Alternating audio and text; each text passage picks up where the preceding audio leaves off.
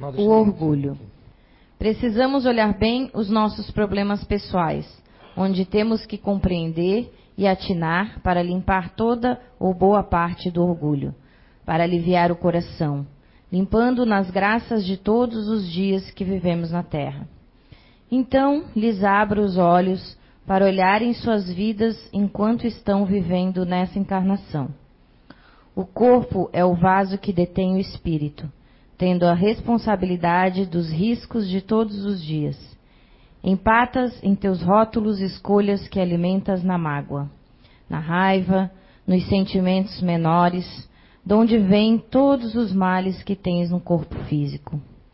Meus queridos de todos os corações, meus amados, como muito bem disse a irmã Lúcia, nós todos temos o cuidado de lhes advertir quanto aos temores do vosso orgulho que todos têm, nem menos nem mais. Cuida com todo o sentimento que lhe perturba a paz interior. Portanto, nós, como espírito desenfaixado do corpo físico, temos observado em vocês todos uma aflição que nasce a partir dos sentimentos perturbados, da pressa de correr de lá para cá, e têm uma ansiedade que não conseguem cessar, para poder melhorar, viver e ter um, um pouco de paz, amor, saúde para todos. Irmão Roco, psicofonia recebida pelo médium Zé Araújo na reunião mediúnica da CEIU, Recanto do Saber, em 24 de maio de 2015. Boa tarde a todos. Muita paz. Então, antes de começarmos a palestra, eu acredito que eu tenho esse direito também como cofundador aqui do, dessa casinha, né? Que chamava-se de Casinha Amarela, né? Só para agora estava fazendo uma retrospectiva aqui na nossa cabeça uh, que há 19 anos atrás, mais ou menos 19 anos, 3 meses, 4 dias e 3 horas, estava eu saindo de uma determinada casa espírita da cidade aqui de Blumenau, quando comentei com a minha frau que aqui está sentada de que não estava entendendo o que estava acontecendo, porque fiz de tudo para fazer parte das casas espíritas aqui. Uma, duas, pelo menos as duas mais antigas. Só existiam essas na época, inclusive. E fiquei um pouco descontente por algumas coisas, né? Porque casa espírita é uma questão de afinidade e grau evolutivo, né? E também uma sintonia, seja mental, espiritual, né? afetiva, né? E tá certo. E aquilo me deixou um pouco assim, porque quando ela me conheceu, eu vivia com a cesta básica dentro do carro, ela não entendia, né? E o nosso encontro, o nosso reencontro foi meio fatídico, assim, porque eu abracei ela, tudo mais, a gente meio que enfatizou um pelo outro, às seis e meia da manhã no hotel, né? Que ela estava, eu também estava, no café da manhã. Depois disso, uh, quando a gente estava se comunicando que eu abracei, em vez de eu falar, quem falou foi a Mary, que é a protetora do Passo São João Batista, a Mary tomou o meu corpo, né, que na verdade não tomou meu corpo, tomou, como eu sou um médico inconsciente, começou a falar com ela, o apelido dela, coisas que eu jamais poderia saber, e falar uma língua, uma voz feminina. Ela, o que, é que ela fez? Correu. Esse homem é louco. Assim foi o encontro. Meu Deus, esse homem é, é do outro mundo. Ela já tremeu as pernas e disse, né? Isso foi assim. Então, há 19, isso aí já faz 20 anos, né? E. Há 19 anos, como eu falava, então aí eu fiquei um pouco desanimado por estar professando há muitos anos já ser palestrante lá no Nordeste, na cidade de Recife e na cidade de, é, de Jaboatão dos Guararapes, né? Já professávamos, já inclusive fazíamos desobsessão, trabalho de campanha do quilo, leprosário, é, Hospital do Câncer. Essa era a nossa semana, era sempre muito corrida, né? Passei dois anos e meio a, no hospital é, da Miroeira, que é o hospital para Hanseníase, que naquela época chamava-se ainda de Hospital dos Leprosos. E lá eu ia ver que eu não tinha problema algum, mas tudo bem. Então foram as vacinas, né? Contra o melindre, contra a reclamação. Eu tive boas vacinas para poder depois chegar aqui em Blumenau. Né? Bem vacinado. Vocês entendem por quê, né? Chegar aqui no sul tem que estar bem vacinado contra a reclamação, contra melindre, contra desânimo, né?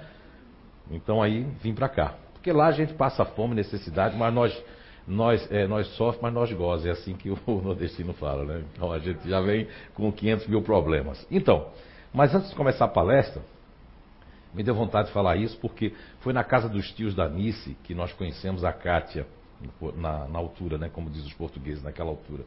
E lá nós, nos conhece, é, nós conhecemos a Kátia e praticávamos um evangelho. Nesses evangelhos, tudo que, eu, tudo que eu fui educado com a rigidez do aniversariante de ontem, que é o CIO, mas o aniversário de ontem, que é o meu mestre de principalmente na área de mediúnica, na área né, de educação mediúnica, que foi o senhor Divaldo Pereira Franco, né, que completou 91 anos ontem, né, juntamente com o CIO, completou 18 anos ontem, que nessa rigidez eu era contra se receber qualquer coisa no Evangelho. Mas veja bem, se não fosse no Evangelho ia ser onde? Mas foi a disciplina que eu tive, né? Em casa, apartamento, aquele negócio todo tal. Enfim, recebemos algumas psicografias, que a Kátia lembra, né, que foi enigmáticas, porque foi do irmão da pessoa que eu nem sabia que existia, que tinha morrido, e lá já começou um negócio assim. Só que lá não dava para continuar, porque era um apartamento, família, isso podia prejudicar, questão espiritual. Na nossa podia, que é diferente. Na nossa, porque a gente já tinha, talvez pela mediunidade e tudo mais, e a gente tinha um quartinho lá que virou o quartinho do, do passe, né? E passamos ali quase dois anos, e o restante está aqui, na verdade. 16 anos nessa, nesta morada aqui, nesta casa. É? E a casa sempre foi muito simplória, muitas vezes perseguida, muitas vezes pessoas tentaram fechar ligando para a prefeitura, né? Tentando fechar essa casinha, obsessão, né? Despeito, inveja, essa coisa toda que nasce do orgulho, que são filhos do orgulho. Então, passamos todas essas fases. Em 2012 a nossa história mudou completamente. Quando, e, e ali por volta de junho, julho, eu e ela tivemos uma conversa e ela desanimada, eu também, porque trabalhar com gente não é fácil, né? Meu pai que dizia, era bom trabalhar com boi. Eu meio que puxei ele, adoro no pasto, cheio de boi assim, para ficar tocando para lá e para cá. Não é? Os bois são meio assim, a gente pega pelo chifre, traz de vezinho e tal, conversa. Mas, e aí ela disse assim, vamos fechar, a gente estava com pensamento, não vamos negar isso. É, uma coisa muito boa entre mim, ela, ela e o CIO é que nós não gostamos de tapar o sol com a peneira. Há, houve pessoas que gostam disso, que queriam, e ainda existe pessoas que quer tocar isso aqui, mas vai tapar o sol com a peneira, vai orgulho, imagem, e nós não somos de imagem. Nós somos muito, muito autênticos aqui. Procuramos ser, pelo menos. E aí, numa dessa a conversa, ele disse que ia fechar isso aqui, ou quem quisesse continuar, a gente estava muito triste com acontecimentos de 2012, a gente ali fazendo de tudo, né? Com pessoas e tudo, um monte de coisas, decepção, etc foi quando, em agosto de 2012 para setembro, começamos a psicografar aqui. Botar uma mesa, não sei o quê. Nós tão inocentes que a gente estava fazendo já. Olha, em 2012 a gente já fazia vídeo no YouTube. A gente tão inocentes que não botamos nem microfone, porque, olha, psicografou, foi 20 psicografia naquele primeiro dia. Nem colocamos nada, porque a gente nem sabia. A espiritualidade veio na mediúnica e puxou a nossa orelha e disse: coloquem para ser ao vivo, inclusive. Não só microfone, mas ao vivo. A gente começou. E fomos, e fomos, e fomos. Quando foi novembro, foi dezembro de 2012, o negócio deu um boom, porque o Alamarrez veio para cá. E ele soube, teve conhecimento disso, começou a botar no seu canal lá, o canal 500. Eu sei que isso deu um boom tão grande. Hoje em dia nós somos vistos, agora mesmo estamos sendo vistos, não sei quantos países. É, um abraço para todas as pessoas em todos os países, todos os recantos do Brasil. Somos vistos por um monte de gente. E a casa continua de madeira, né? Continuamos com aluguel, continuamos sempre devendo no vermelho, no amarelo, no verde, nunca ficamos mais, mas estamos aí firmes, né? E em vez de pedir dinheiro, que não é lícito fazer isso no meio espírita, nós pedimos que as pessoas venham comprar pastéis. A gente trabalha para que a gente né, possa pagar as coisas, não é isso? Então, só para. Queria dar esse, esse pequeno testemunho de que nesses 18 anos não foi fácil. Não é? Mas é a persistência de fazer o bem, de fazer sem, sem olhar quem, sem querer receber nada. Vamos ser julgados pela nossa personalidade, pelo comportamento, pelas coisas que a vida dá para a pessoa, mas não dá para outra. Mas isso aí faz parte do que ela leu, que foi aberto a esmo. Nada aqui é programado. Eu mesmo não me programei para dizer isso, programei para dar palestra. Vimos a esmo, saiu ali, em duas coisas. Aí eu digo, opa, o orgulho. Mas não fui lá procurar se tinha orgulho. Eu nem sabia que tinha essa psicografia ali, que eu nem lembrava. Isso é que é verdadeiro. Como que vamos falar aqui vai ser de acordo com o que a gente vai receber. Porque senão já tinha começado a palestra. Agora eu vou me levantar de novo para dar palestra. Boa tarde a todos. A todos que estão na internet também, muita paz. Então, o nosso tema de hoje é um tema muito aberto, porém que em pouco tempo vamos tentar desenvolver. E o tema é evoluir sempre. E depois, entre parênteses, nós temos pensamentos e ações. Então, eu vou começar com a historinha que é uma história com E mesmo, com E, S, história, que dizem, se você for na internet e depois lá no Google, vai dizer que passou-se num hospital municipal na África do Sul. E num outro negócio lá no próprio Google vai dizer que essa história se passou na cidade de Aveiro, né, no país de Portugal, no Hospital é, Dom Pedro, lá em Aveiro, Portugal.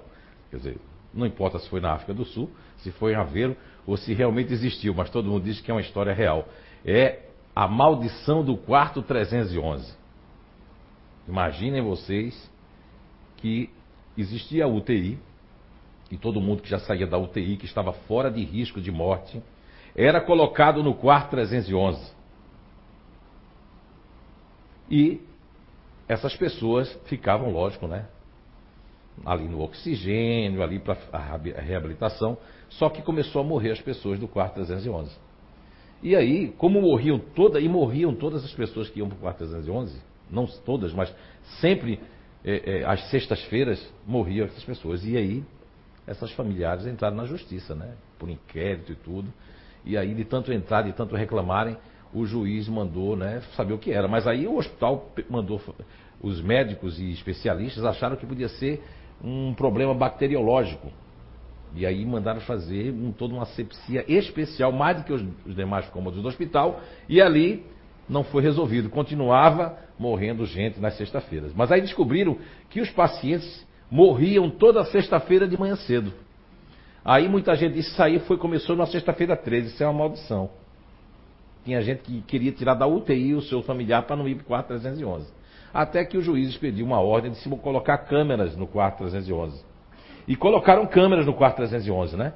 E aí, todo mundo querendo ver depois as câmeras, o que é que aconteciam. Teve gente que ficou ali ao vivo olhando. Quando viram, sabe o que acontecia no quarto 311?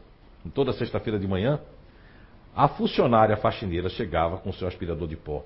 E ela pegava assim, ela é muito agitada, muito ativa, tirava as tomadas lá do, do, dos balões de oxigênio, enfiava do aspirador e começava. Quando ela terminava, tirava a tomada, enfiava a tomada lá. Mas aí os pacientes já haviam morrido. E ela ainda acenava pessoal, fiquem com Deus. Isso aí, ó. Moral da história. O quarto 311 não era um quarto amaldiçoado. Apenas uma pessoa, na sua ignorância de ignorar os fatos, de ignorar os conhecimentos dos procedimentos e saber que aquela máquina mantinha aquelas pessoas vivas, essa pessoa, essa criatura, inocente inclusive, matadora inocente. Olha bem, então hoje isso, essa historinha que estamos trazendo é para a reflexão de que muitas coisas que nós praticamos, que nós fazemos, ou aquelas pessoas que ainda não têm o conhecimento da doutrina espírita, ou o autoconhecimento sobre si mesmo sobre si mesmo, têm uma tendência maior a cometer erros, a cometer desatinos, a cometer coisas que vai prejudicar as outras pessoas. Na questão 399 e a questão 398 e 399 do Livro dos Espíritos, Allan Kardec faz uma pergunta muito interessante, porque é, isso faz parte do capítulo é, Esquecimento do Passado, que começa da questão 392 e vai até a questão 399, porque no capítulo seguinte vai se falar do sono e dos sonhos. Então, na questão 398 e 399, eu acho muito interessante, porque Allan Kardec fica insistindo, ele começa na 398, perguntando se, os nossos, se as nossas tendências do homem não está instintivas, não está ligada à nossa vida passada. E depois na 399 ele disse: não será assim que dá para ver o gênero do que a gente foi através do que a gente está fazendo na 399? E ambas as respostas deixam Kardec bem aí já, sabendo que na, na 399 é muito forte, porque na 398 a espiritualidade concorda com Kardec que sim, mas que isso vai diferenciando a cada existência, porque a pessoa vai melhorando. Na 399, ele diz que o instinto é mais seguro do que é isto que Kardec está dizendo, ou seja, que vai ter alguma coisa instintiva. E o esquecimento do passado, muita gente, que não vou dar uma palestra sobre isso, porque só isso requer um seminário sobre o esquecimento do passado. Mas, por exemplo, eu vou perguntar aqui, ó, é, que dia foi segunda-feira passada? Que dia do mês foi? Hein? 30. O que é que vocês comeram? Lembra o que é que comeram dia 30? Com quem estavam? Não?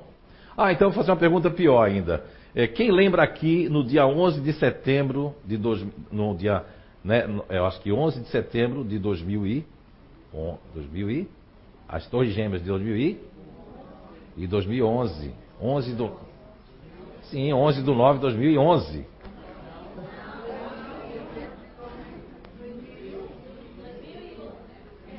Ó, oh, 2001, né?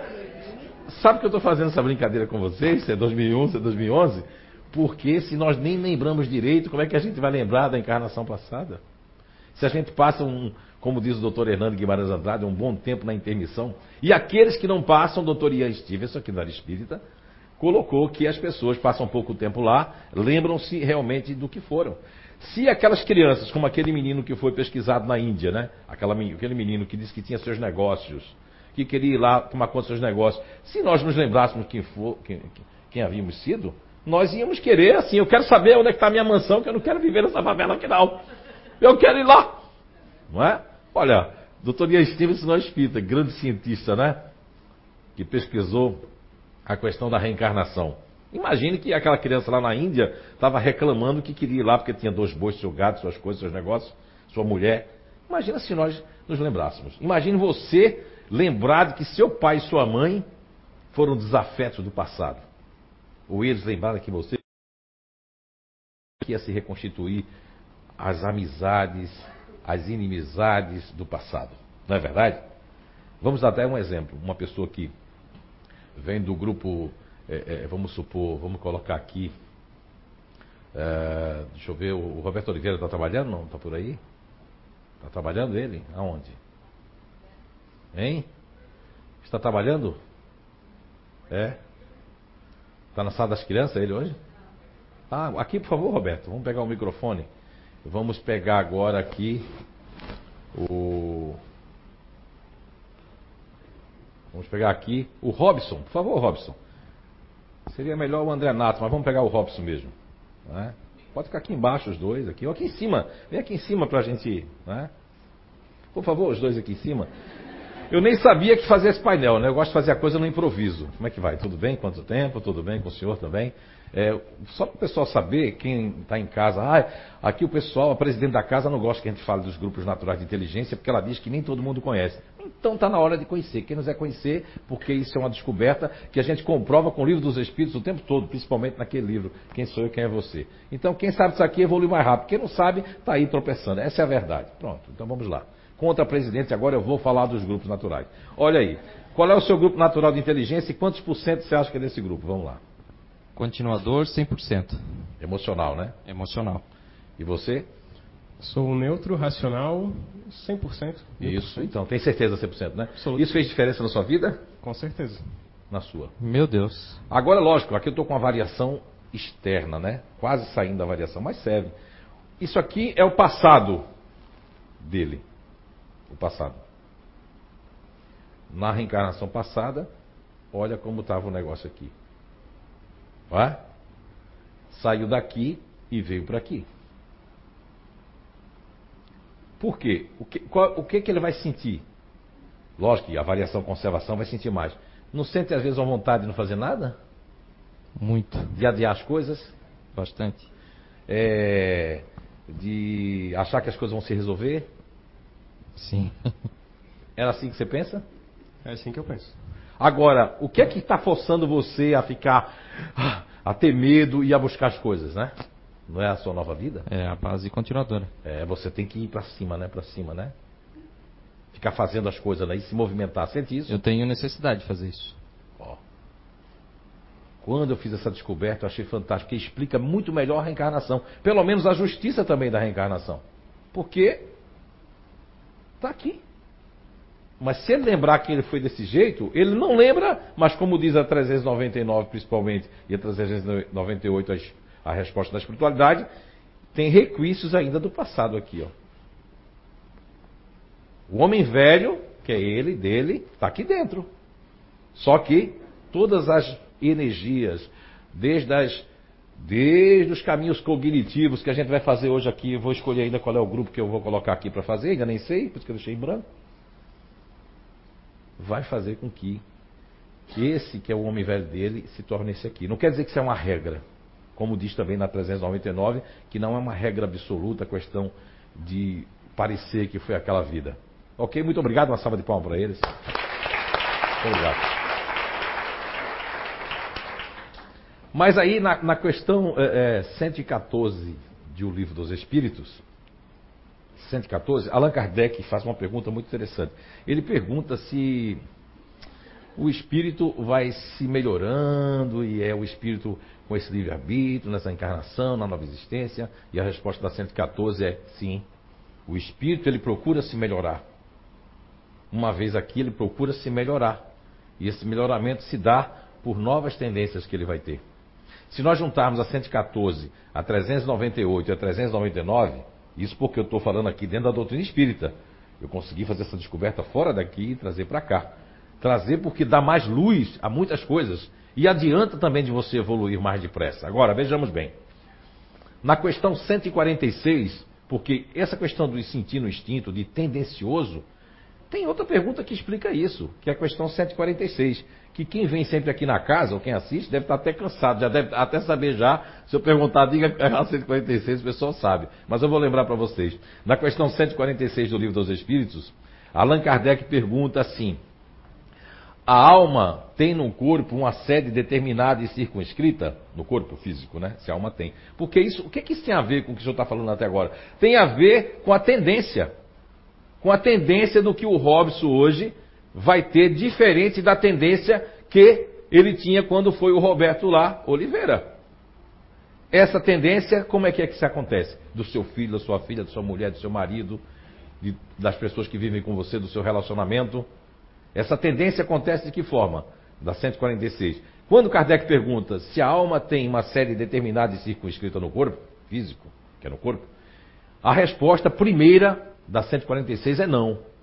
Ponto e vírgula um ponto e uma vírgula. Mas, porém, ó, mas, porém, naqueles gênios, naquelas pessoas que pensam muito, nas pessoas tipo assim, intelectual, racional, que pensam muito, ela se encontra particularmente na cabeça. E continua a resposta 146. Ao passo que naqueles que têm como objeto a humanidade, as pessoas, pensam mais nos outros, está localizada no coração.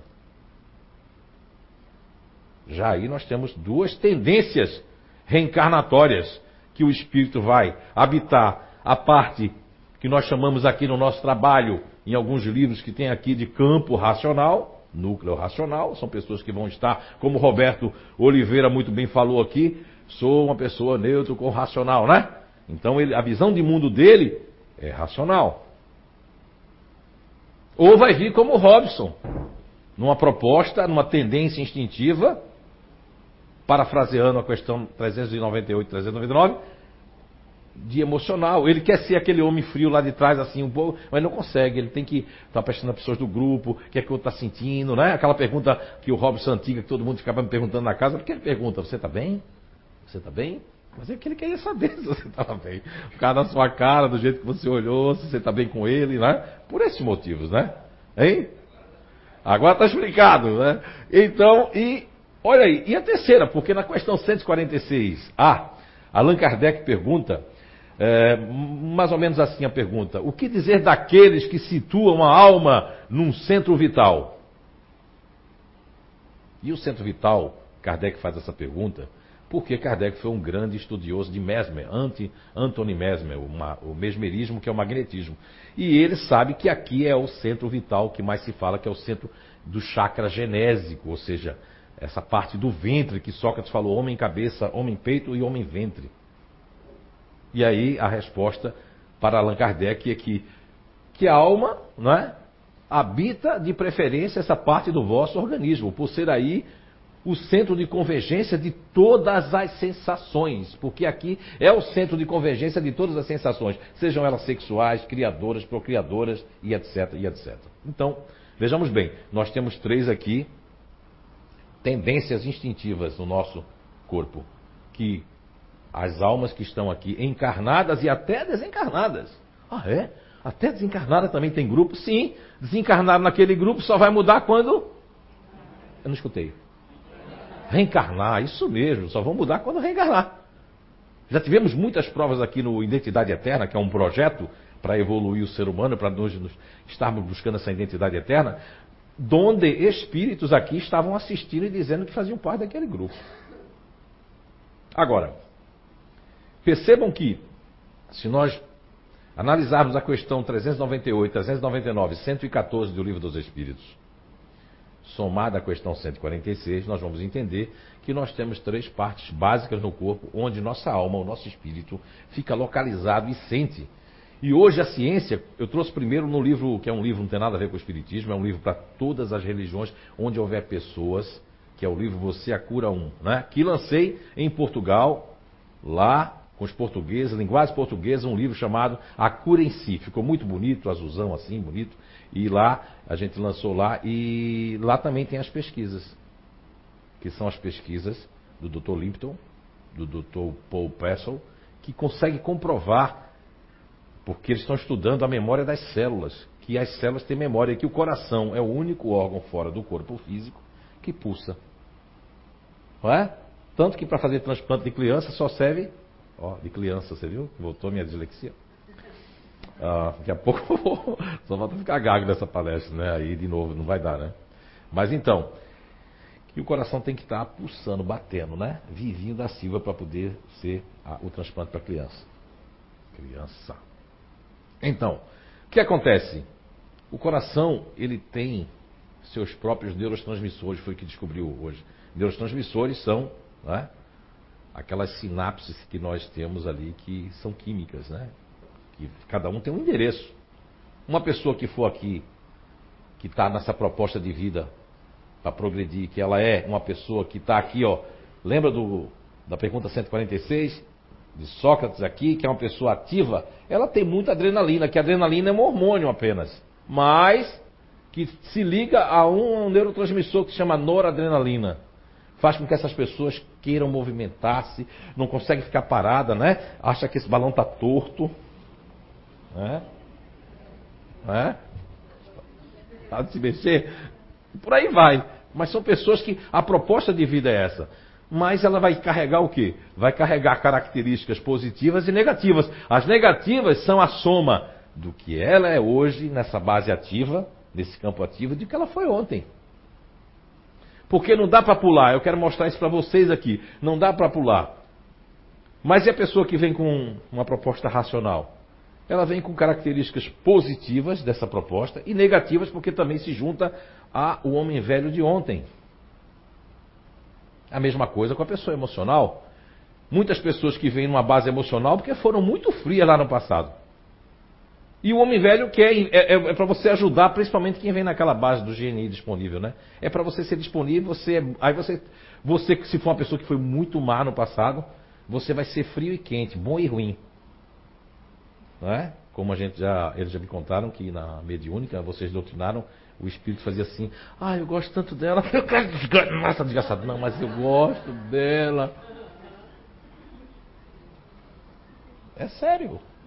Eu não sei se é assim, porque eu não, não assisto, né? Em transe, né? Eu, quando a gente entra em, em transe, não sabe o que está acontecendo, se apaga mesmo também, né? Coisa que não é muito boa, que é para nós não gosta de médium. Né? Mas, vocês entenderam o que eu estou falando, né? Então, esse emocional é para vir para para ser uma Madre Teresa, para ser uma irmã Dulce, para ser uma irmã Lúcia, para ser um João Paulo II, mas quando chega Ah, mas é, e se for a primeira vez no emocional mesmo, aí a pessoa fica relutante, né? Ah, não é? Porque eu vim no emocional para vários motivos. Não é isso? Dá para entender até agora, né? Tá certo? Então, aí nós vamos ter é, é, dá para tirar isso aqui agora? Agora, agora preciso. Senão o pessoal daqui da. Obrigado, Alexandre. Então. Pegar aqui os lapisinhos. E agora eu vou pensar em que grupo eu vou escrever aqui. Porque eu deixei. Não, não tem problema. Que grupo eu vou escrever aqui? Aqui tem composição, mecanismos cognitivos, né? Na presente existência. Eu, eu quando fui fazer um trabalho para os analfabetos de pai e mãe, que eu não usava texto, só figuras, a palavra que eu usava muito simples para todo mundo entender é essa palavra aqui. Ó. Mas como a gente faz trabalho para várias pessoas da área da ciência, da área médica, da área. Então a gente tem que usar os termos mais que eles possam realmente entender também mais científicos, né? Então, composição é que não tem a composição de uma música. O que é que tem uma composição de uma música? Eu não entendo muito, mas deve ter ritmo, enredo, melodia, né? Letra, não é isso? Tudo mais? Eu não sei. Partituras, tal, tal, tal, tal. Não é? Se está em dó, em ré, né? lá. Ok. Composição. Ah, me lembrei. Sabia que eu já devo ter tocado piano em outras vidas, porque eu, uma vez eu fui para o lugar e eu não estava incorporado, não. Eu quase que toquei piano a música toda. Ela já viu, se eu pegar o piano, né, começa a tocar. Aí eu quero parar, porque daqui a pouco, em vez de dar palestra e ser pesquisador e ser cientista, daqui a pouco eu quero dar show de piano aqui. Isso vem de quê? Do orgulho. A pessoa esquece que vai fazer. Que começa a querer fazer assim para a plateia, né? Esse é o problema. As pessoas querem fazer isso. Então, vamos escolher aqui. Hum, deixa eu ver aqui. Hum, GNI. É, vamos escolher aqui o, o GNI é, é, distante. Ah, era para você escrever de azul. Isso não é azul, não, né? É? Não. Não é azul. Então, vamos escrever assim: distante aqui, ó. Aí eu falo para vocês o que é um distante, né? Que vai ter aqui no primeiro plano aqui, ó, o campo racional, o campo aqui emocional e aqui com pouco contato no ativo. O marido da Guisa está por aí? Não, né? A filha da Lucimari. Não? Então eu mesmo vou representar o distante, né? Distantes são pessoas que quando são de uma variável conservadora, pode ser crianças que hoje são intituladas de semi-autistas. Não tem nada de autismo nem semi-autismo. São pessoas que não gostam de ver gente, gostam de ficar isoladas, pode passar até um ano sem sair de casa. Quem sabe aqui a Guissa já falou que o marido passou um ano e meio sem sair de casa, né? Ela teve que dizer que ia acabar com o casamento para poder sair de casa. São pessoas que isso é natural, adoram a solidão, é um orgasmo para eles. Uh, que coisa boa, né? Por distante, né? Tá certo? E racionalizar tudo. São um tanto insensíveis, a variação extrema já é competitiva já. Já gosta, é Bill Gates, já são variações assim como Antônio Hermínio de Moraes, o que faleceu que era dono do Votorantim, né? Nós vamos ter aquele externo, que aí o externo vai ser um misto de otimista com um intimidador. Ele parece intimidador, parece um otimista, mas é uma pessoa que não vai sentir culpa, não vai sentir. A culpa para eles não existe. Eles vieram assim, não sente culpa. Enquanto as outras pessoas sentem culpa, remorso, porque traiu, porque fez alguma coisa, essa criatura não sente nada. Eles não vão sentir isso aí. Não, não, não tem noção do que é isso, entende? É difícil eles entender, porque racionalizam o que é isso, é isso. Porque antes de fazer, eles pensaram. Por isso que não sente culpa. Tem gente que sente culpa porque não pensou direito, né? Não, eles antes de fazer pensaram porque não são, né, são muito racionais. Então não tem culpa porque pensaram muito bem o que ia fazer. Sabe muito bem o que está fazendo. Então são crianças que são muito isoladas, normal. Gostam de ficar. São, esses são. Se existir timidez no mundo, porque é isso é uma, um vocábulo, né, uma, é, sei lá, uma característica, então eles são os verdadeiros e únicos tímidos do mundo. Né? Mas também podem não ser, são tímidos. Se nascer no Nordeste, nascer né, principalmente em Salvador, na Bahia, já nasce estreando também. Não vai ser tão calado, não vai ser tão sozinho. Na é verdade, se nascer lá no Nordeste, nascer numa família emocional, aí é que vai dançar mesmo, porque aí ele vai ter que seguir os ritmos, né? Vamos lá. E esse racional aqui, por que ele é quase eliminado? Porque aqui nós estamos falando do PEN. O PEN aqui, ó, é a avareza. E a avareza, não precisa nem explicar, né? A avareza é o que? Me economizar, não é isso? Ou esbanjar naquilo que eu gosto, ou não tocar em dinheiro, ou não ter contato com dinheiro, né? Ah, o PEN, explico não, é o princípio elementar natural. Por que eu não explico? Porque vai ter que procurar aquele livro, aquele outro, não vai dar tempo de explicar. Mas o PEN está elaborado, quem gosta de ler o livro dos Espíritos, aí levanta a mão, quem gosta de ler. Olha aí, é só esse pouquinho. Ah, mas o resto da vez eu também gosto, né? Então, vocês que gostam de ler o livro dos Espíritos, e vão evoluir mais depressa, lógico, é, na questão 907, já fala sobre o PEN, que o nome lá é paixão. Eu gostei muito do princípio. Aí faltava uma palavra, porque eu tinha natural na minha cabeça, o doutor Hernani me soprou a palavra elementar. Então eu batizei, rebatizei a paixão da questão 907 de princípio elementar natural, que é uma base que todos nós temos para reencarnar. Também vem falando na 908, quando Allan Kardec pergunta quando a paixão deixa de ser uma coisa boa para se tornar uma coisa ruim, e aí a espiritualidade fala que é quando nós compara a, a paixão, o pen é um cavalo. Quem já andou de cavalo aqui? Você sabe, o cavalo, você domina ele, ele vai para onde você quer. Mas se você soltar aquela rédea, ele baixou a cabeça, não segura mais. Joga você longe. Então, essa comparação que faz a questão 908 do século XIX de para Allan Kardec. Então, que a paixão que é o pen. E aí vocês vão encontrar também na questão 191 e 191A uma alusão sobre a paixão, que já é um sinal de desenvolvimento do eu. E vai encontrar também na Gênese, a, a obra básica né, do, da doutrina espírita, é, no capítulo O Bem e o Mal, no item 18, está lá falando sobre né, a importância da paixão que nós rebatizamos com o nome de princípio elementar natural para converger não é, as ciências atuais e o vocábulo no novo neologismo para que as pessoas possam entender e também outras pessoas que não são espíritas possam também ter esse entendimento que é uma coisa simples, mas parece ser complicado. Tá certo? A senhora presidente manda aqui, eu não posso fazer nada. Né? Em casa também. Vamos lá. Mas tem livros aí muito simples para ler, né? Certo, vamos lá. Então, tá vendo como eu sou econômico e insensível, né? Tá vendo? O primeiro plano, mais aí, tu vê, né? Quando eu estou mediunizado, ou alguma, mas chora que é uma coisa, né? Diz que na mesa mediúnica os espíritos vêm, aí chora tudo que eu não chorei a vida toda para gastar um pouco de lágrima. Por isso que eu sou médio. Eu descobri que eu sou médio. Porque eu tenho 1,69m, 1,70m. Com um sapato aqui, 1,72m, né? Vamos lá então. Uh, no primeiro plano, o condicionamento aqui dessa pessoa que eu vou colocar. Deixa eu ver quem é coloca aqui. Aqui eu vou colocar. Aqui eu vou colocar. Vamos colocar aqui um. Vamos colocar aqui quem aqui, deixa eu ver. Primeiro plano. Ah, aqui vamos colocar aqui. É, colocar. Estou com mais intuição de colocar esse aqui, ó explicar primeiro esse aqui então. Vamos colocar aqui esse aqui, fazedor. Geni fazedor. O pen aqui é a ira. A ira aqui seria é, justiça né? e ordem. Que significa o dever. Ok? E aqui, vamos deixar assim, como é que é essa pessoa aqui? É uma pessoa, né? Que tem várias pessoas aqui, ai, tem um monte, pessoas que é, a coisa mais importante para elas é terminar o que começa. Aí depois pode vir tudo, vir sexo, vir namoro, vir jantar, vir comida, vir diversão, música.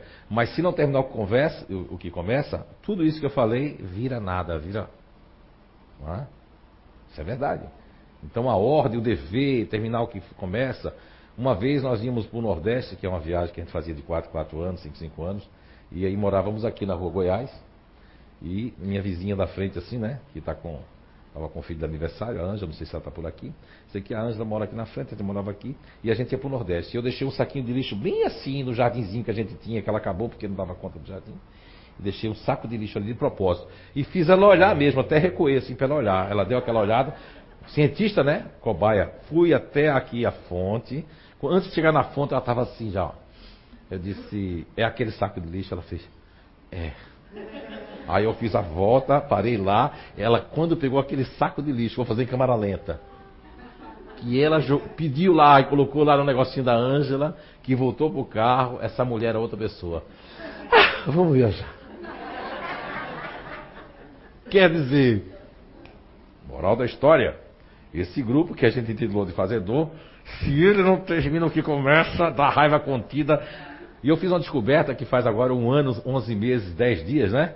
E 3 horas, de que todas as pessoas que fazem parte desse grupo, seja lá em Portugal, seja lá em São Paulo, seja lá na Suíça, seja lá na Inglaterra, elas têm problemas de disfunção da cartilagem do líquido, daquele gelzinho nos ossos, seja na bacia, seja no joelho, seja nas coisas. Veja bem, isso aí, só que eu já descobri isso, falta descobrir as causas, né? Uma delas eu já sei, porque de tanto perguntar para eles e também com a psicometria que, que a natureza me deu, que não é mediunidade, né? Essa questão de entrar na cabeça das pessoas e sair, eu percebi que isso se deve a uma questão chamada a ira em desequilíbrio. Que a ira é uma coisa boa, diz que até Jesus quebrou um monte de tempo lá, né? Porque a ira é uma coisa boa.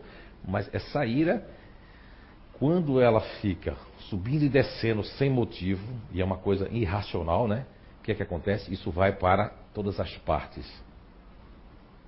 É? E aí, se a pessoa sente isso e tem um marido que tem psicometria, né? Sensível, o que é que acontece? O lado que ela tem doendo, ele também fica. Não, fica tudo isso também.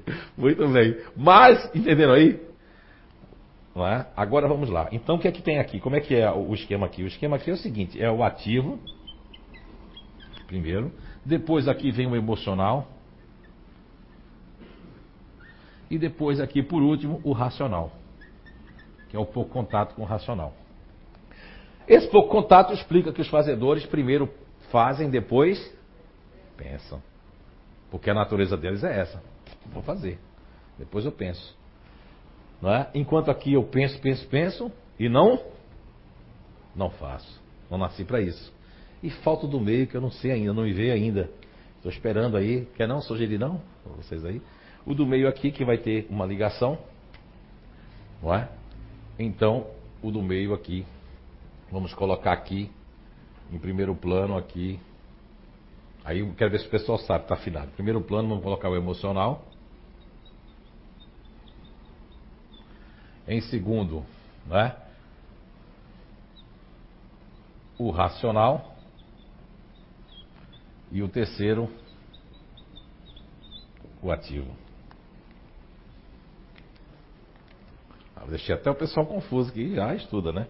Acho que eu ia dar moleza, não nada. Então agora eu queria chamar aqui para representar esse pessoal aqui, a gente sentir, é, chamar aqui uh, o distante eu já fiz, né? Posso chamar um, um racional ali. Vamos chamar aqui é, Dona Sandra tá por aí? Tá onde? Tá aí? Chame ela, por favor. E também vamos chamar também Dona Sandra. É, vamos chamar Vamos chamar aqui. Eu vou trocar aqui agora, tá? Só pela questão de fazer uma outra coisa agora, um outro painel. Vou trocar aqui um pouco. Vamos colocar aqui agora racional. Aqui vamos colocar aqui ativo e emocional. Vamos chamar aqui o Franco também. Vamos lá, Franco aqui. Vamos lá. Franco, Dona Sandra, não está aí não? E vamos chamar, e vamos chamar também para vocês conhecer a enfermeira do quarto 311, Graciele, por favor. Vamos chamar ela que devia estar na África ou em Portugal. Vamos lá. É. Por favor. Então. Agora, é, deixa eu vou fazer o seguinte: a senhora vai ficar no meio, a senhora tem que ficar no meio. É, isso, ela aqui, ó. Vou fazer a reencarnação agora. Vamos brincar de reencarnação agora? Aqui é um, é um plano reencarnatório. Aqui vamos fazer que é a reencarnação do Franco. Franco, diga para todos nós ali uh, o seu grupo natural e o que é que fez para você na sua vida, por favor, no microfone. Meu grupo natural é otimista e a descoberta dele me ajudou muito na minha vida também atrapalha um pouco eu tentar ser um cara normal, né? Mas. tá ligado isso aí? Tá. Ok. Muito bem. E dona Sandra? É, eu estou no GN neutro, emocional. É. Uh, segundo plano uh, racional. Isso. E o ativo bem distante. distante. Fez alguma diferença conhecer a senhora? Com certeza. Muita, é. muita diferença. diferença. Ok, muito bem. É, sou Graciele, faço parte do GNI Fazedor, com preferência no ativo. Penso pouco, mas eu curo muita gente no quarto 311. e a enfermeira, né? Sim. Aí eu vou explicar por quê. Né? Lógico que a enfermeira do 311 com certeza faz parte do grupo fazedor. Mas eu vou explicar isso. Porque ela chegava lá, com certeza não sabia nem ler nem escrever, que não é o caso dela, e chegava lá e queria terminar o que ela estava começando. Entende? Vamos lá então. Uh, Franco, é, só um pouquinho para eles. É verdade que os otimistas querem viver o dia de hoje como se fosse o último dia. E a questão tem que sentir prazer para poder trabalhar, para poder viver, tem que ter satisfação e prazer? Bem, eu tento viver assim, porque amanhã não sei se eu vou estar vivo, então eu quero gastar todas as minhas moedas hoje. É, ah, eu tenho um irmão também, é, e encontrei pessoas no, no, no Você é Cura 1, tem um case que eu trago ali da Alemanha, né? Os pais com a mesma criação, dois, três filhos. Então, um daqueles filhos que eu conto no Você é Cura 1, exatamente do grupo do Franco, só que da Alemanha. Trocou o primeiro autorama, acho que você faria isso também. O primeiro autorama que ele ganhou, que era um brinquedo caro, para quem é aqui, quem não, quem não quem tem aqui menos de 30 anos não vai saber o que é um autorama, não. Autorama era um negocinho de pista de corrida que tinha assim, com controle remoto. Isso numa época, ó. Isso o homem contou que ele, ele comprou nos Estados Unidos em 1950 e pouco. Chegou em casa, isso era anos 60, deu pro filho. O filho pegou esse autorama que era caríssimo, trocou com o filho do vizinho por um cavalo de pau. Faria isso ou não faria? Faria fácil. Ó, tá vendo? Não é? Então é isso. Então ele pensa no dia de hoje, não guarda dinheiro, gosta de viver a vida, não é? Aí, mas ele, ele não pode. Vamos lá trocar agora de lugar. Isso. Veja que ele está aqui, ó. Ó, ele tem um racional e o ativo. Esse racional do Franco é um racional para fora, né, Franco? Ele tem que se movimentar, beijar na boca, ser feliz, estar ali movimentando e tal, não é? Tá escutando isso, mãe? É, desafios. Ela tá. Tá no mundo espiritual, ela? Não. Ela tá aqui mesmo, então deve estar escutando. Desafios. E eu tenho um irmão na família que é assim, que é meu irmão Fred. Então eles são assim. É? No reencontro nosso esse ano aqui em Santa Catarina, ele, ele falou para assim, a família assim, até a minha filha olhou assim, ele falou, olha, vocês são felizes desse jeito, eu sou feliz desse jeito. Vocês ficam buscando, buscando, eu quero buscar só para hoje. Amanhã é outro dia. Nós temos que respeitar isso. Mas aí, como é que o Franco vai reencarnar? Ele primeiro, ó, não vai ter uma ligação dele com o emocional, por quê? Olha aqui o que tem aqui, ó, o que trava. Isso é uma lógica da. Aqui, ele para chegar aqui no emocional, ele vai ter que passar por aqui, ó. Que ele já sente hoje. Que idade você tem? 41. 41, ele começou a sentir agora um ego de apoio dele, que é o ego fazedor que ele tem dentro, né? Que ele já fica assim com as pessoas. Antes ele nem dava bola se estava para subindo ou descendo. Agora, uma coisa, ele já fica lá assim, ó. É verdade isso? É, não é pra ficar chateado, né? Eu me acho um chatão agora. Ó. Porque isso já é o futuro chegando. Como diz a questão 399 na resposta, que nós temos o passado e o futuro dentro da gente. E ele tem o passado e tem o futuro. O passado, uma pessoa fria, distante, que eu escrevi ali primeiro. Depois vem para cá, onde eu tenho um racional com ativo. Aí depois eu venho para o ativo que tem o quê? Vamos falar agora com a Graciele. Graciele, você tem aqui o ativo, mas tem o emocional em segundo plano, né? Já aconteceu isso assim? Eu já perguntei isso em inglês na Inglaterra, em alemão, em português de Portugal. Se a pessoa, quando está assistindo uma coisa assim, ó, os fazedores, né? Na televisão. E aí, o filhinho, a filhinha, quem for, né? Tira uma coisa do lugar, o emocional vai embora e o ativo faz assim, ó. A mamãe não quer que mexa aí. Já aconteceu isso? Eu fico até com raiva, porque eu quero chorar mais, mas eles me cortam, gente. É tão difícil chegar a lágrima, e quando chega eles acabam com Tá tudo. vendo você? Mas veja a lógica. Quer dizer, daqui o emocional, aqui ó, o, o- a questão do ativo pro emocional aqui, já estão juntos, mas o racional já começou a ficar distante, ó. Aqui o homem velho dele já começou a ficar distante. Onde é que ficou o, homem velho? Aí veja que conexão da reencarnação. Para chegar aqui, vamos falar agora aqui da dona Sandra. Dona Sandra só já falou o seu. Vamos lá de novo. É, é questão de ser neutro é não querer o quê? Conflitos. Eu Não quero ter paz. conflito, Adia todas as suas coisas, né? Com certeza. Enquanto, ó, como é que ela era lá no passado? Ela queria era beijar na boca, ser feliz, fazer tudo em todas as festas, gastar todo o dinheiro. Aqui ela já ficou com medo. Se gasta, passa para ela o microfone. Se ela gasta, posso imitar você? Ou qualquer fazedor aqui, quando eles, eles sempre compram as coisas para os outros, né? Quando eles gastam com eles, eles vêm assim, ó, será que eu devia ter comprado? Ai meu Deus, que raiva! Ai demônio! Não é? Às vezes é uma coisa que a gente quer muito, que a gente sonhou, se planejou para aquilo, e quando compra, poxa, mas será que eu precisava mesmo? Ó, será que eu dever- mereço? Dever, e da ordem, tá vendo? Dever e da ordem. Veja bem como mudou lá, né? Aqui, ó, não tinha, gastava, não quero nem saber. Aqui eu já começo a sentir. Olha que coisa fantástica isso da reencarnação, essa descoberta. Isso é fantástico, mas as pessoas torcem o nariz porque eles querem ser palestrante, que é como é que é? Eu, eu quero isso aqui, não quer parar para pensar nisso. Eu sei que não é agora isso, né? Às vezes não dá vontade de sair do espiritismo, fundar uma seita nova só disso aqui, para a gente evoluir. E deixar, sabe, essas pessoas aí, tá atrasado.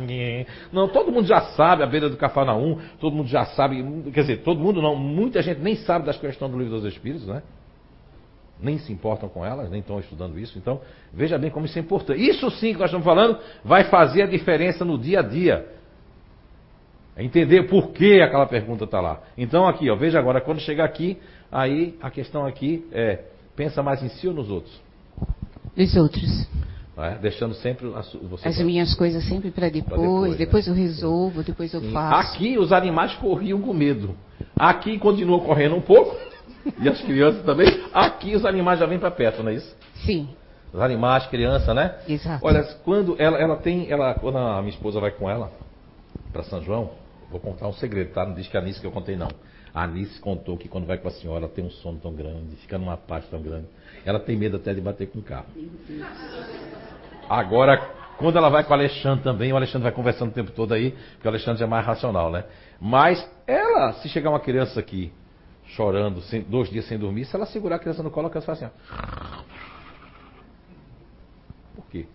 Por causa ela mantém aquela paz e tranquilidade. Ela nasceu com magnetismo para aplicar passe calmante. Só ela chegar no lugar, a pessoa fica calma. Só olhar para ela já dá uma calma, não dá não? Dá uma paz. Olha, olha para ela já tá assim agitada, né? E ele, vamos se alegar. Agora vocês entendam, né? Por que vocês estão rindo? É verdade. É. O que, que acontece? Daqui para aqui, ó, teve um caminho. Então aproveitem bem hoje qual a base que eu estou. Porque existe um caminho para isso, não é? Concorda com isso? Concordo. É, é verdade que ela é, uma das, ela é uma das. Eu tenho três pessoas que é do grupo dela, da variação dela, com o emocional. Né? Só que uma tem para dentro e tem duas para fora, como ela, o emocional para fora. É, ela deixou de tomar o remédio de pressão, voltou no médico, eu disse para ela tem que fazer acompanhamento. Depois que eu disse para ela que tal conflito que fazia a pressão dela subir, todas as pessoas dessa variável, desse grupo, têm problemas de pressão alta, embora possa se livrar de qualquer medicação se começar a fazer o que ela fez. É verdade isso? É verdade. Quanto sim. tempo você tomou um remédio de pressão? Agora já vai fazer oito, dez meses, né? Glória, aleluia, passe a sacolinha. Dez meses. Eu estou fazendo a dieta direitinho, né? É. Que tem que fazer a dieta direitinho, mas não tomo medicamento. Que bom. Isso, o mérito é todo da dona Sandra, lógico, né? Após, após se conhecer de verdade, saber o seu grupo que faz parte, que tem um emocional, que deixa suas coisas para depois, que aquilo gera conflito, ela começou a se policiar, começou a, a se observar para poder evoluir melhor. O Franco, ele começou a se observar e a buscar. Passou uns anos longe, depois voltou, voltou com tudo, depois tem altos e baixos, que faz parte do grupo dele, ele não tem que se cobrar tanto. Quando ele se cobra muito, ele vira um chato. Quando ele se cobra menos, aí ele solta a coisa, depois volta, depois prende, depois solta, não é assim? Ela, chamei, tem muitos fazedores aqui, muitos, mas eu chamei a Graciela de propósito, porque a Graciela é enfermeira, não, foi por causa do 311, é porque a Graciele, desde que entrou no projeto, desde que entrou aqui, que o marido dela foi o primeiro que, né, que veio, a Graciele teve uma, uma mudança radical na questão da ira, do dever, de estar dentro de uma, uma proposta ativa, rigorosa, que se cobra muito, né? Então isso foi muito importante para você, né, Graciele? Sim, faz diferença, me faz, faz com que eu me perceba, na verdade, muitas coisas que eu ouvi aqui que foram me chamando a atenção para eu começar a olhar para mim e perceber que eu fazia porque eu não admito que eu faço de errado. É muito difícil eu pedir desculpa, quando é, em alguns casos me causa um sofrimento muito grande, mas agora eu me cobro pedir desculpas porque eu não admito fazer parte da casa espírita e não me desculpar. Mas mesmo assim me traz um nervosismo, uma inadequação, um mal-estar de pedir desculpa, mesmo sabendo, tendo a certeza que eu estou errada. Mas o pedir, então assim, eu tento evitar errar para não ter que pedir desculpa, mas também é sofrido, porque não dá, a gente erra, né? Antes de eu pedir para o Franco falar, um espírito aqui me soprou, não é que ele sopra, mas às vezes o áudio vaza, sabe? Aí um espírito disse pro outro aqui, qual é a casa espírita que alguém vai ter coragem de dizer isso assim ao vivo, no microfone, sendo filmado com tanta gente? Aí ele perguntou pro outro, qual casa espírita?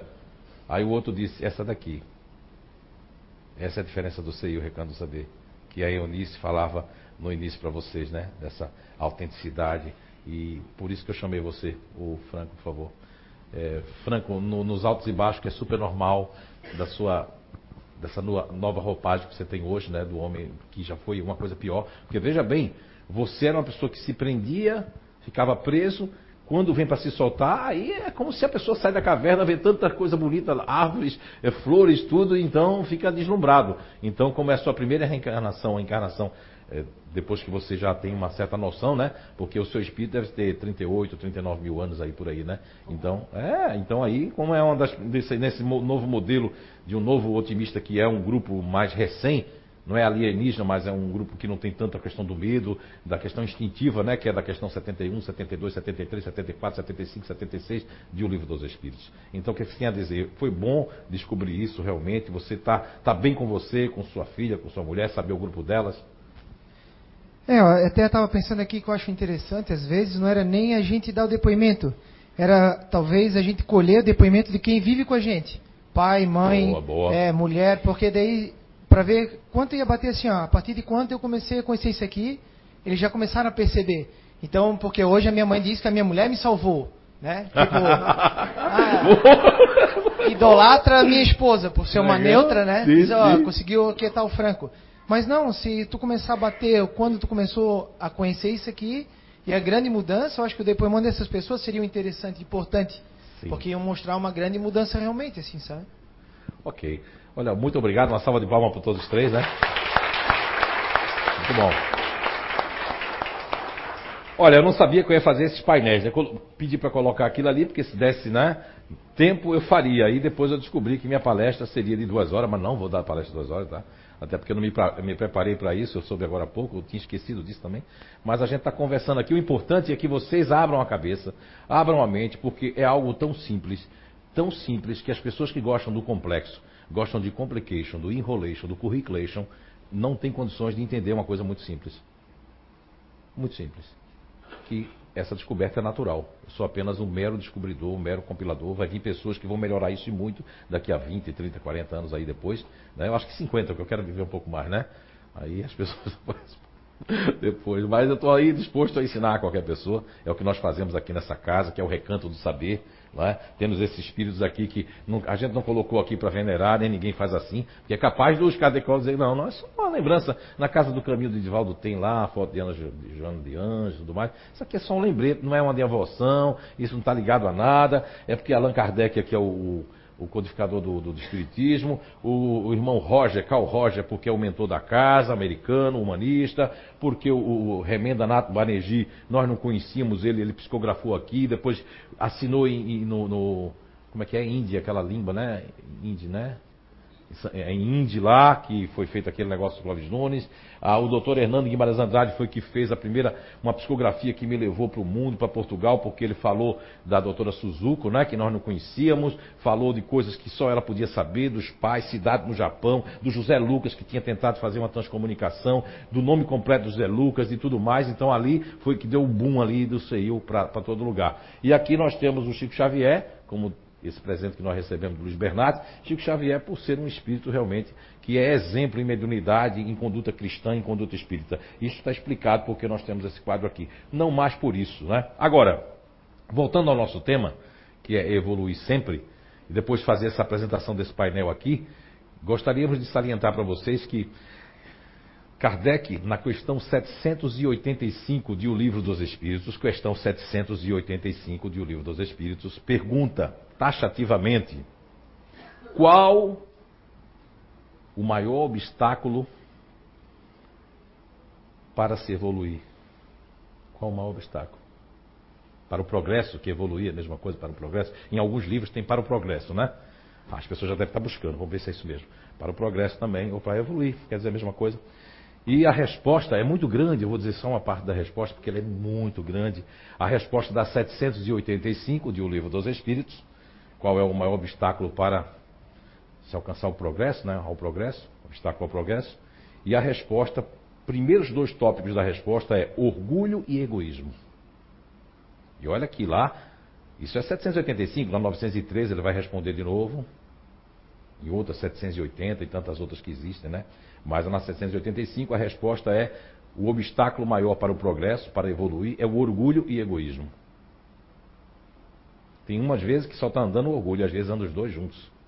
Geralmente anda os dois juntos, né? Porque uma pessoa muito orgulhosa, ela se torna egoísta porque ela, em vez de pedir ajuda, em vez de seguir aquele conselho, ela bloqueia, está sendo egoísta porque todo lá, os filhos, o marido ou a esposa e outras coisas, dependia dela pisar em cima do orgulho.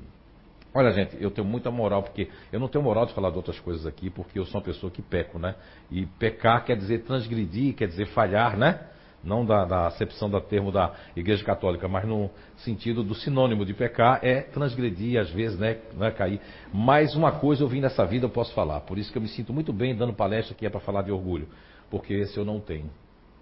Tive uma vez que eu fiz um vídeo lá no Peru, que eu me lembrei, que foi a única vez que eu senti a flama do orgulho, quando eu senti um minuto de despeito por causa de um site de uma pessoa que eu entrei, aí senti um minuto de despeito, eu ainda disse para ela, né? Cheguei logo e falei para ela, olha, senti uma coisa que eu não sabia que eu sentia. Foi um minuto só de despeito, logo saí, fiz uma vibração, cortei aquilo, e essa pessoa pode fazer o maior sucesso do mundo que eu não sinto nada. Aliás, todo mundo pode fazer o maior sucesso do mundo que eu não sinto nada. Sinto vibrações boas, não invejo ninguém, não tenho despeito de ninguém, por isso que posso falar do orgulho. Não me melindo também com ninguém, porque a minha educação mediúnica com Dona Vera e seu Coim, que já se foi, era assim os cursos. Estávamos aqui no curso, não tinha tanta gente, né? Começava com 70, o curso de educação mediúnica terminava com 8, 10. Para ver como era rígido, né? E foi implementado por Divaldo Pereira Franco. Então ela fazia assim, faz de conta que eu estou sentado ali no lugar do amigo, né? Você sou eu. Ela fazia assim, seu José. Aí quando eu ia me levantando, que eu chegava no meio, ela fazia, o senhor não, sente, você. Isso era proposital. Isso foi bom porque além de já não nascer, foi vacinas. O outro, lógico que tem pessoas que se dói, aquilo é comigo, aquilo que a Graciela falou, porque tem um emocional em segundo plano. Imagina a dona, dona Sandra que tem um emocional em primeiro plano, então deve machucar quando alguém não chamou ela, ninguém deu, deu bom dia para ela, deve ficar assim, ó. Será que eu fiz alguma coisa? Não é? Deve sentir ruim com isso, né? Então, o orgulho ele é o que mais prejudica as pessoas. No âmbito pessoal, profissional, familiar. Porque a pessoa também, por orgulho, o orgulho faz com que você seja tão vaidoso que você pode prejudicar a encarnação dos seus filhos. Aí pergunte agora para mim assim, todo mundo junto. Você tem isso no livro dos Espíritos? Pergunta. Sim. Questão 928 de O Livro dos Espíritos. Estou dando uma surda dos Espíritos né? Poxa! E aí tem gente que nem conheceu as perguntas do livro dos Espíritos, mas já sai falando aí, condenando e fazendo tudo. Nem estudou Espiritismo ainda, só porque ficou um ano, dois, três anos aqui, estamos há 18 aqui tentando. Não é? O fato, às vezes, a gente não estar aqui não quer dizer que a gente não está em espírito aqui. Tem gente que não sai daqui, não deveria sair também daqui, né? Mas na questão 928 do Livro dos Espíritos, Allan Kardec pergunta textualmente, não é? Se pela especialidade das aptidões naturais, olha, pela especialidade das aptidões naturais, Deus indica nossa vocação neste mundo. Vamos falar, é que essa pergunta ela abre tanta coisa que as pessoas só vão pensar naquilo que eu falei aqui da vaidade, do orgulho dos pais, né? Que prejudicam seus filhos. Que nós também já nós fomos, somos filhos, não é? E nossos pais já foram filhos dos pais. E os filhos dos nossos filhos serão filhos também, não é verdade? Então veja bem, 928, pela especialidade das aptidões naturais, Deus indica, quer dizer que existem especialidades e aptidões naturais. Se Kardec já está, ó, tem isso. Deus indica nossa vocação nesse mundo. Evidentemente, aliás, tem a palavra evidentemente, Deus indica nossa, porque alguém pode ir no Google agora e vai dizer, faltou evidentemente. Então vamos lá de novo. Questão 928 do livro do Espírito. Pela especialidade das aptidões naturais, Deus, evidentemente, indica nossa vocação neste mundo. Aí pergunta, Kardec segue a pergunta: será que não é por nós não seguirmos essas, essa vocação que acontece os males conosco? Ó, olha que pergunta. Isso na questão 928. Olha a resposta. O livro dos Espíritos tem resposta para quase tudo. Só precisa você estudar. Não é livro de cabeceira, é um livro de cabeceira para estudar uma pergunta né? trazer aqui para a gente se não entender, né? para as pessoas daqui. Resposta da 928. Sim, é verdade. Ó, oh, já confirma Kardec assim é verdade. E é por orgulho e vaidade dos pais que desviam seus filhos do caminho traçado pela natureza. Isso quer dizer que existe um caminho traçado pela natureza para nós. Ou seja, elas duas são ativas, só que ela é uma continuadora ativa, ela é uma fazedora que é ativa. Não é? Ela vai ser uma sargentona, né? Tipo assim! E ela foi assim, ela era assim, a Kátia. A Kátia disse que tinha paz, que tinha assim, vamos matar aquela guria, aquela professora, esperar ela fora do colégio, lá, tum, tum, tum, tum. Mas era necessário porque é ginástica olímpica. Ela chegou, ela é juíza né, nacional e internacional de, de ginástica olímpica. Ela hoje recebeu um presente de Deus, que na hora ela. Porque tem presentes que Deus dá pra gente que a gente estranha o presente, né? Quando chega o presente a gente abre a caixa. A Maria Cecília foi um presente com Dal, Dal de amor, né? Dal, né? Né? Dal de ira também, sim. Só que a Maria Cecília comprova uma tese minha. Quando eu comecei a estudar as crianças com síndrome de Down, vou dar, posso dar uma saída agora pela esquerda? Depois eu volto, tá? Para a pergunta 928. Então, saindo pela esquerda, nessa pesquisa que a gente já comprovou com cegos da Cevale, com surdos e mudos da professora de Libras e também com síndrome de Down, conseguimos perceber, ver, verificar, comprovar que as crianças que nascem com o gene do amor, que é chamado de síndrome de Down, também têm os genes ali. Existe o PEN, o princípio elementar natural. Tanto que você vai ver uma pessoa com Down, que ela deve conhecer mais neutro, mais assim, né? Tomara que não me veja. Vai existir aquele Down que é namorador, né? Não é? Aquele mais assim. Vai existir o Down alegre e vai existir aquele Down que é a, a Maria Cecília, né? Que é como se fosse ela assim, ó, capetinha, tudo, mexendo em tudo, querendo tudo, arrumando tudo. Não é? Ativa com a ira, né? Arrumando o tapete quando está torto. Isso é natural, isso prova que não, não importa onde você vai nascer. O GNI é uma ciência que Zé Ninguém de Araújo está lutando para que alguém venha e pegue isso aqui que a gente possa fazer. Se demorar muito no Espiritismo, eu vou, já digo de antemão, não tenho vergonha de dizer isso, eu deixaria o Espiritismo para poder fazer uma coisa que é uma missão também. Né? Levar para os crentes, para o protestante, para todo mundo esse conhecimento é não fechar dentro do Espiritismo, porque nem eles estão entendendo ainda, né? Entende? Quem sabe uma outra facção entenda. Ou um outro país, sei lá. Agora, voltando à questão 928 do Livro dos Espíritos, os pais, por orgulho ou vaidade, resposta do 928, retiram seus filhos do caminho traçados. E diz a resposta lá, que com isso faculta-lhes um mal. E vão pagar por isso, diz a resposta. Vão, vão ser penalizados por isso também. Entende? Ela, por conhecer que a Maria Cecília tem esse GNI, que tem essa facção, ela não vai tentar dizer assim, é melhor dar um remedinho para ela porque ela é muito ativa, tá? Aí se der Ritalina, que é pior do que cocaína, que eu provo nos meus livros, provo lá no site, tanto do JF como do Você a Cura, como lá a gente está sempre chamando a atenção. E se você aqui é pedagogo, porque quando eu soube uma história de pedagogos espíritas que não fazem isso por mal, porque o problema não é o pedagogo espírita, não é o pedagogo sem ser espírita, não é o psicopedagogo, não é o psicólogo, não é o psiquiatra. O problema é o sistema de crença que colocou uma coisa errada. Aí muita gente agora está chateada, porque ele tem que falar disso agora na palestra dele. Vou morrer falando disso, porque a espiritualidade me pediu lá no Foreblu há três anos atrás que eu tinha que colocar esse assunto, porque os corpos que virão vão estar detonados de droga. Ninguém vai viver 110 anos, 120, 130, porque tá tudo. Porque isso, olha, eu tive com ela num curso na Califórnia, em Los Angeles, nós estávamos lá para eu receber o meu cartão da CCHR, que eu sou membro internacional que a gente combate o mal né, né, nessa questão aí do, do sistema. Não é? E lá nós fizemos um curso que pro- comprovava, foi o início de um curso, que pessoas que tomaram LSD nos anos 70, muitos organismos ainda estavam na corrente sanguínea. E Dr. David Hiller, que a própria Rosane Voltolini, nas suas palestras, fala muito aqui, que eu, eu coloquei ele no livro, coloquei com mais ênfase agora no segundo livro, que é Você é a Cura 2.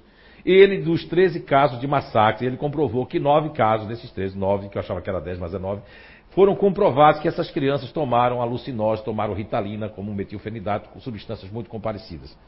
E eu tenho um caso que eu trago no Você é a Cura 2 de um empresário, que o filho dele agora tomou dois anos de ritalina porque o colégio obrigou, é isso que eu quero dizer. Descobri uma história que me contaram de dois psicopedagogos ou, ou professores de espíritas, que é de outra casa, que foi até o conselho tutelar para, a- para obrigar a mãe dá ritalina para o filho. E isso não é justiça, porque não existe nada no, de nada que a justiça obrigue a, a ninguém dar ritalina para ninguém. Mas foram lá, só que são pessoas espíritas, estão estudando espiritismo, mas desconhecem. O problema não são eles, o problema é o sistema. Eles acreditam nesse sistema, acreditam nessa, costa, nessa questão é, diabólica que é os laboratórios né, farmacêuticos no mundo. E eu tenho que falar isso para vocês. Com muita coragem, destemor e verdade. Cabeça erguida, porque a espiritualidade tem me incentivado a falar sobre esse assunto. Estou aqui, estou falando. E mesmo quem está preso ao sistema, que está assim, ah, eu não estava gostando da palestra dele, mas Ritalina é o negócio, é o remédio do bem. Pesquisas comprovam, 60 vezes é melhor, pior do que a cocaína. Então dê cocaína para o seu filho. Lógico, não dê, não estou dizendo isso, mas de que Ritalina. Não, é capaz de eu dizer isso a pessoa, o Zé falou para dar cocaína, compra aí. Só que a pessoa está me usando como desculpa, porque ela quer dar a cheiradinha. Para você, só isso, filho. O Zé disse que não é bom dar muito não. Só, eu nem falei nada disso. Por favor, não sai daqui comprando cocaína para dar para os seus filhos, não. Eu não quis dizer isso. Eu quis dizer que é pior não é? a ritalina do que a cocaína. Então, como falamos de antemão da questão 785 de O Livro dos Espíritos, quando Allan Kardec pergunta na 785 qual o maior obstáculo, repetindo, qual o obstáculo para, ao progresso, né? E a resposta é o orgulho e o egoísmo. Só completando um pouquinho dessa resposta, que de antemão não falei, é importante. Muito obrigado, meu irmão. O irmão falou aqui que é importante eu falar esse pedacinho aqui, para elucidar, elucidação. Então, nesse, depois que, que da resposta 785 do Livro dos Espíritos, que a espiritualidade diz que o obstáculo ao progresso é o orgulho, o egoísmo, ele completa dizendo que ele está se referindo não à parte intelectual desse progresso, e sim ao progresso moral. E a explicação é fantástica da 785, merecia todo mundo hoje ler, que é o progresso moral, porque o intelectual, é como se dissesse assim, todo mundo já sabe, esse é evidente que está, que vai, que, que independe do moral. Porque muitos espíritos estão aqui, é bom trazer o guarda-chuva, porque às vezes não é só de Valdeir, eu cuspo mesmo, muito, muita saliva, não tomei água, porque se eu tomar aí é que eu vou cuspir mesmo. Né? Então, e aí é o moral, que é a questão do progresso moral que ele está se referindo, que o orgulho e o egoísmo. Quanto ele até explica que dá para entender isso na 785, que quanto ao intelectual, esse progresso intelectual, muitas pessoas são egoístas, mas ele também explica na 785 que acabam fazendo o quê? O progresso, a descoberta, as ciências. Ele quer dizer na 785 os espíritos que esse egoísmo daquelas pessoas que têm muito dinheiro e que está investindo na ciência, construindo naves, construindo um monte de coisa, é necessário, senão ninguém faria isso. No Evangelho segundo o Espiritismo, não é? A, a, riqueza, falando ali do dinheiro, fala que se fosse dividido hoje toda a fortuna da terra por partes iguais, ninguém saía do canto. Ia ser um troca-troca, mas ninguém ia construir, não ia fazer nada. Então, isso existe. Agora, o que falta entre nós é combatermos o orgulho. É combatermos o egoísmo. É deixar essa questão de querer culpar os outros, porque o orgulho, ele culpa os outros. A maior coisa mais gigante do orgulho é quando você tira a sua responsabilidade e culpa os outros porque seu negócio não deu certo, porque o seu relacionamento não deu certo, porque seu filho não passou, porque você se esforçou e, e não conseguiu comprar aquele carro, porque você não comprou aquela casa, porque você não fez isso. Alguém tem que levar a culpa.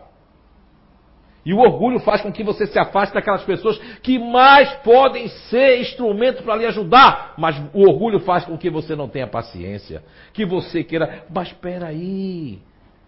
Porque você está com medo de perder o quê? Tem gente que fica desempregado, eu digo assim, olha, passa um mês aí, tu tem condição de passar um mês, dois meses sem procurar emprego? A pessoa diz, tenho, então para, porque está vindo. Está vindo! Estão trazendo a solução para ti, só que não é no teu time, no teu tempo. E as pessoas querem fazer já anúncios, já quer fazer anúncios. Falando em anúncio, agora me lembrei do poeta é, Olavo Bilac, já ouviram falar, né? Isso aí você já deve ter visto aí, que é um anúncio que o cara começa, um amigo de Olavo Bilac começa a reclamar. Ah, porque aquele meu sítio só me dá trabalho, só me dá despesa. Sabe o que é sítio, né? Uma chácara tal. Porque essa propriedade minha só faz isso, só faz aquilo, e se queixando. Só que Olavo Bilac conhecia o sítio dele, já tinha ido várias vezes, né? E ele diz: Olha, eu faço o seguinte, eu quero te pedir um grande favor, Olavo. E Olavo Bilac disse, pois não, meu amigo, eu queria que você fizesse um anúncio para o meu sítio. E o Olavo Bilac fez um anúncio para o sítio dele. Colocou mais ou menos assim. Faz tempo que eu li isso aí, mas acredito que é assim. É, Vende-se propriedade, não é? encantadora, onde os pássaros cantam levemente ao amanhecer, em verdes arvoredos, né? A casa é banhada por um lindo sol nascente, onde as tardes têm uma sombra maravilhosa no sol poente. É banhada pelo rio, cortada por um ribeirão de águas cristalinas, verdejantes. É uma morada sem igual. Blá, blá, blá.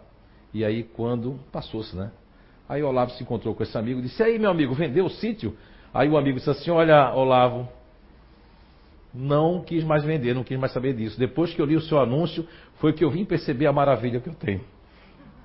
Às vezes nós precisamos enxergar nossa vida através dos olhos alheios para poder a gente achar que é boa. Quando nós tínhamos problemas no meu primeiro casamento, eu queria levar a minha esposa na época lá no leprosário. Mas aí a espiritualidade me avisou que ela não podia ir no leprosário, porque como ela tinha, nós temos genes na nossa alma para contrair certas enfermidades por dívidas. Ela não poderia ir no leprosário porque ela podia contrair a rancielise, inclusive. E ela estava num estágio muito bom de bondade e tudo. Não era para mim fazer isso. Aí eu não a levei mais, não pude. E eu fui dois anos e meio. E vendo aqueles membros cortados, fui escolhido para ir naquelas sessões onde ninguém tem muito estômago para ir. E aquilo me fez um grande bem. Agora, se alguma forma, com qualquer pessoa aqui, seja através de uma ajuda, de um conselho, a gente não conseguiu ajudar, seja eu, seja a Cátia, seja a Nice, seja qualquer trabalhador aqui, seja o passe de tratamento, quantas pessoas se curaram de câncer, de tanta coisa aqui, mas quantos também não se curaram, não é por nossa culpa. É por culpa da própria pessoa, do seu merecimento, do seu estágio nessa vida, dos seus resgates e das suas provas, como muito bem fala o início da questão 399 do Livro dos Espíritos, que eu trouxe hoje para vocês das provas, das faltas que nós temos que cumprir. E nós, no orgulho, na revolta por não termos aquilo ou não termos concluído aquilo, nos rebelamos contra a natureza, contra Deus, contra o que está acontecendo, piorando a nossa situação. Porque na questão 114, 115, 116, existe uma pergunta lá que vai fazer a Kardec se nós é, se a gente estaciona, para, não, não, ninguém retrograda. A gente vai estacionar. Mas não pode parar porque alguma coisa já a gente adquiriu. Dizer para vocês que todo dia a vida nos dá chance de evoluir. Todo dia. Todo dia é um novo dia, é uma nova esperança, com novos pensamentos e novas ações. Não podemos repetir as nossas ações do passado. Não podemos repetir os pensamentos de monoideia se nós formos a vítima, se nós colocarmos como um espírito é, em superioridade, não de ser melhor do que ninguém, mas superioridade, diz assim: eu estou fazendo a minha parte, tudo virá, tudo acontecerá e tudo ficar esclarecido. Nessa vida, a gente veio para perder, para ganhar, para perder, mas principalmente para vencer a nós mesmos. Que Papai do Céu abençoe a cada pessoa aqui, nos seus lares e a todos que estão na internet. Muita paz.